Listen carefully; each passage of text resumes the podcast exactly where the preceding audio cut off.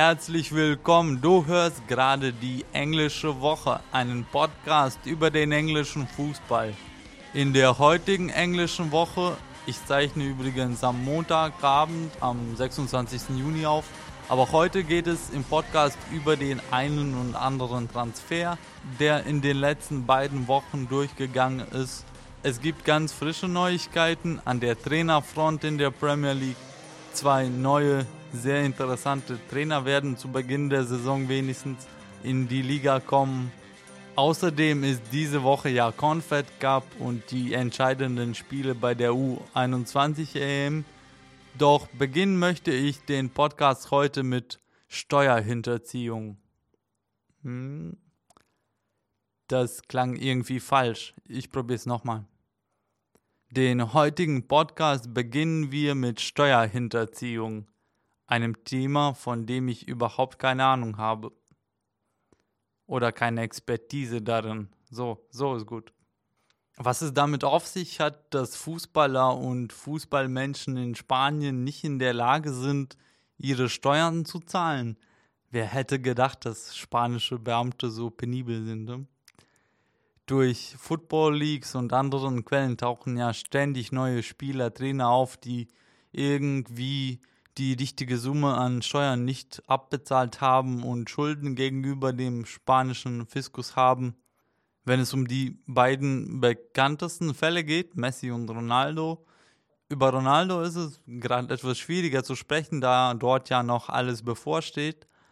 Aber es sind fast 15 Millionen Euro, die er dem spanischen Steuerzahler schulden soll. Vor dem Gericht muss er am 31. Juli erscheinen. Und wie bei Messi geht es da um die nicht versteuerten oder nicht richtig versteuerten Einkünfte aus seinen, ich sag's auf Englisch, Image Rights. Spiegel Online berichtete, dass ihm ohne mildernde Umstände sieben Jahre Haft und eine Geldstrafe von 28 Millionen Euro drohen. Das ist mal eine Hausnummer.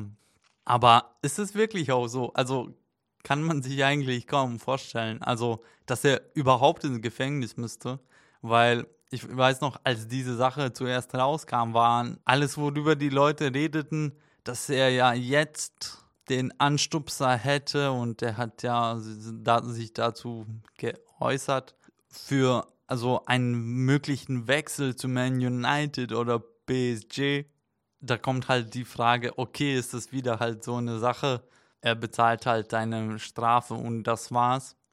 Auf jeden Fall hat er tatsächlich mittlerweile angeboten, die 14,7 Millionen Euro waren es, die er hinterzogen haben soll, bei einem Gericht in Madrid zu hinterlegen. Und naja, muss man noch abwarten. Bei Messi, seine Steueraffäre konnte er neulich endgültig abschließen. Außer er macht es nochmal natürlich.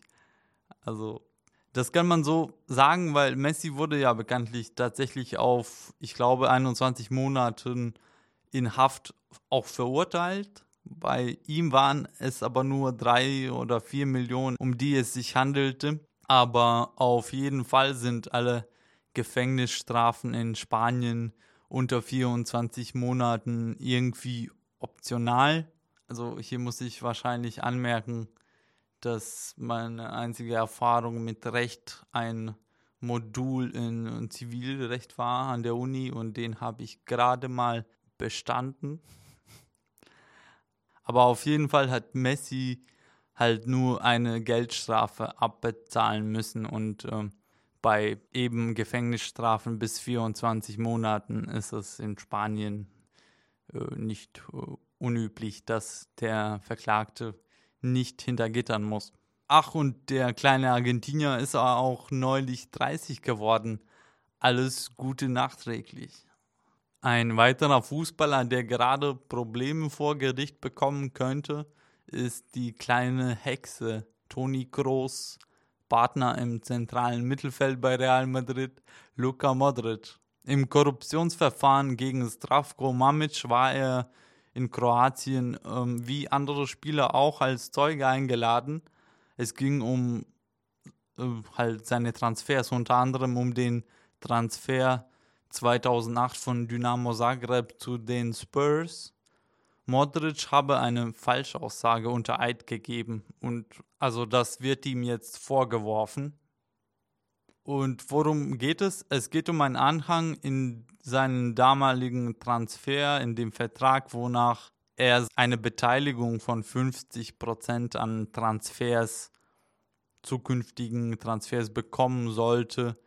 Ich glaube, das war mit seinem ersten Profivertrag 2004 und allen nach nachträglichen, also auch bei dem Transfer, seinem Wechsel zu Tottenham. In einem Korruptionsverfahren vor zwei Jahren hat er halt vor Gericht ausgesagt, dass er diese Abmachung erst nachträglich nach dem Vertragsabschluss unterschrieben habe, als er bereits schon ein Spurs-Spieler war. Und äh, den Löwenteil, so wie ich das gelesen habe, von Modric 50 Prozent habe dann auch Mamic in seine Tasche gesteckt, vorbei an Dynamo Zagreb und das kroatische Finanzamt. Das war das, worum es eigentlich ging in dem Prozess. Aber naja, jetzt mal abwarten, was mit Modric passiert. Aber wenn er echt schuldig ist, dann geht eine Welt unter. Wenn dieses Gesicht lügen kann, das, ach, das bricht mir das Herz. So viel Negatives heute zum Anfang machen wir, machen wir eine kleine kurze Musikpause.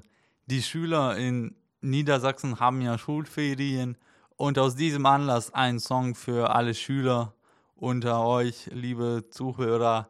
Break the Rules von Charlie XCX. Bis gleich. Willkommen zurück. Du hörst gerade im Stadtradio Göttingen die englische Woche, einen Podcast über den englischen Fußball. Im zweiten Teil geht es um die neuesten Transfers in die Premier League. Was Spielerwechsel angeht, ist Manchester United ganz nah dran, gerade um nach Lindelöf ihren zweiten großen neuen Zugang in diesem Sommer zu holen.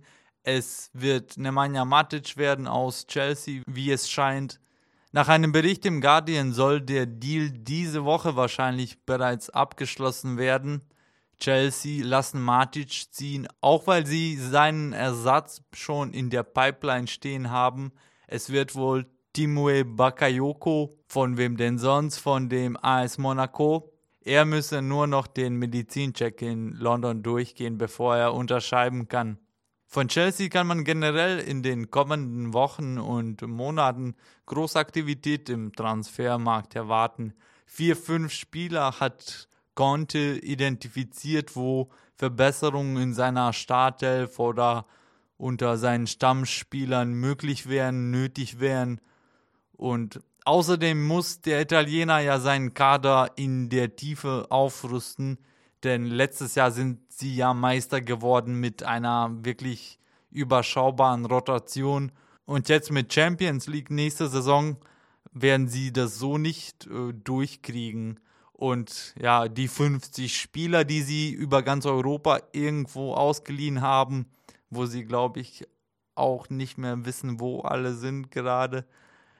Ja, die, da gibt es eigentlich keinen, der für Chelsea, für die große Mannschaft in Frage käme. Nicht, nicht wirklich.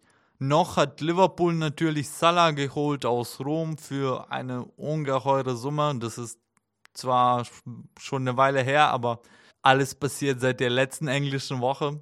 Und es gab auch einige interessante kleinere Transfers. Trotzdem, bisher gibt es äh, viel, viel mehr Gerüchte als, als konkrete Wechsel in diesem Sommer, was äh, ja, Transfers und Spielerwechsel in die Premier League angeht. Von daher machen wir mehr in der nächsten Sendung. Ich bin sicher, da ist wieder was Interessantes passiert auf dem Transfermarkt. Aber lasst uns eh lieber über Trainer sprechen. Frank de Boer ist Montag, also heute am 26. Juni, zum neuen Trainer von Crystal Palace ernannt worden.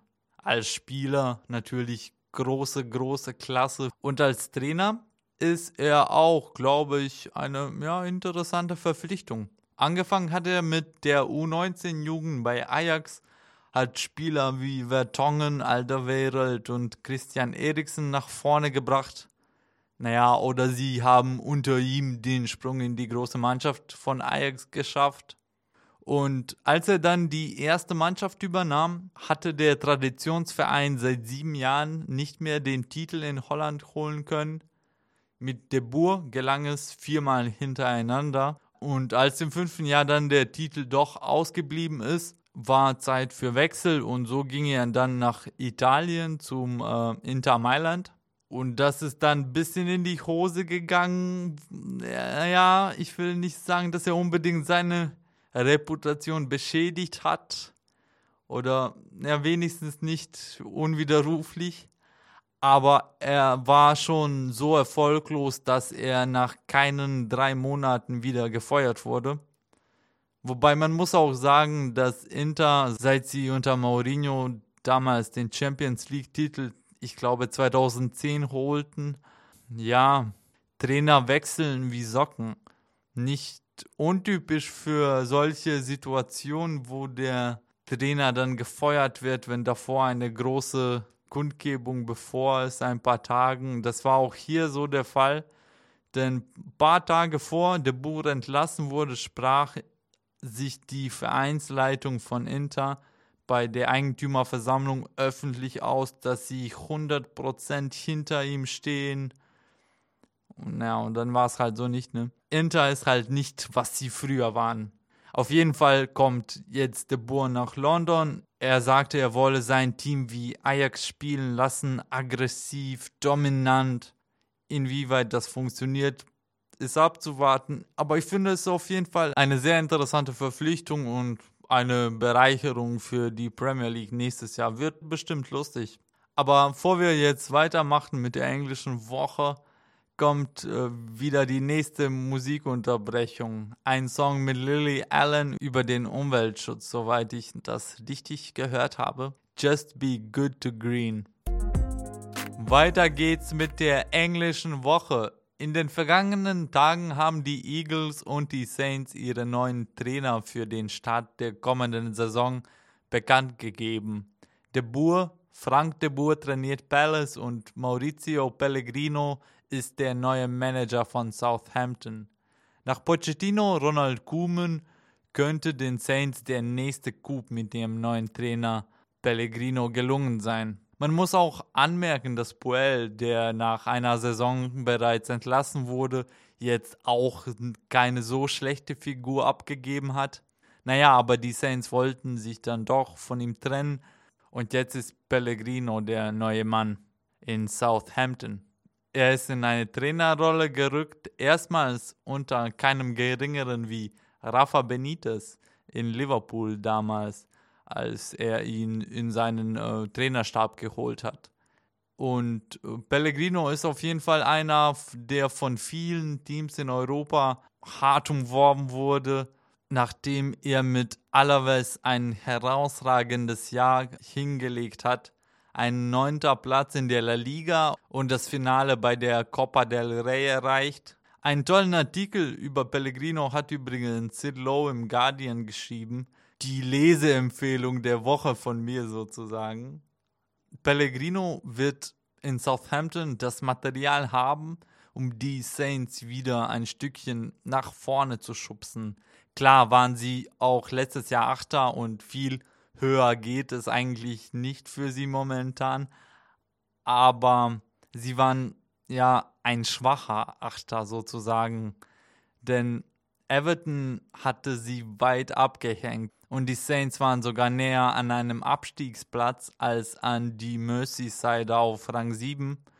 Und der Anspruch in Southampton muss auf jeden Fall sein, auf Augenhöhe mit den Toffees zu stehen. Leider rennt mir die Zeit davon. Ich empfehle nochmal Sidlows Artikel im Guardian über Pellegrino und falls ihr jetzt gerade reinschaltet, den ganzen Podcast in seiner vollen Länge findet ihr auf iTunes oder bei Soundcloud als Englische Woche Podcast oder auf meiner Homepage englischewoche.eu zum Nachhören. Und vergisst nicht, als Aufwärm für das Confed Cup Halbfinale am Donnerstag ist schon heute am Dienstag um 18 Uhr, glaube ich, das Halbfinale bei der U21 Europameisterschaft. Deutschland gegen England. In diesem Sinne, macht's gut. Tschüss.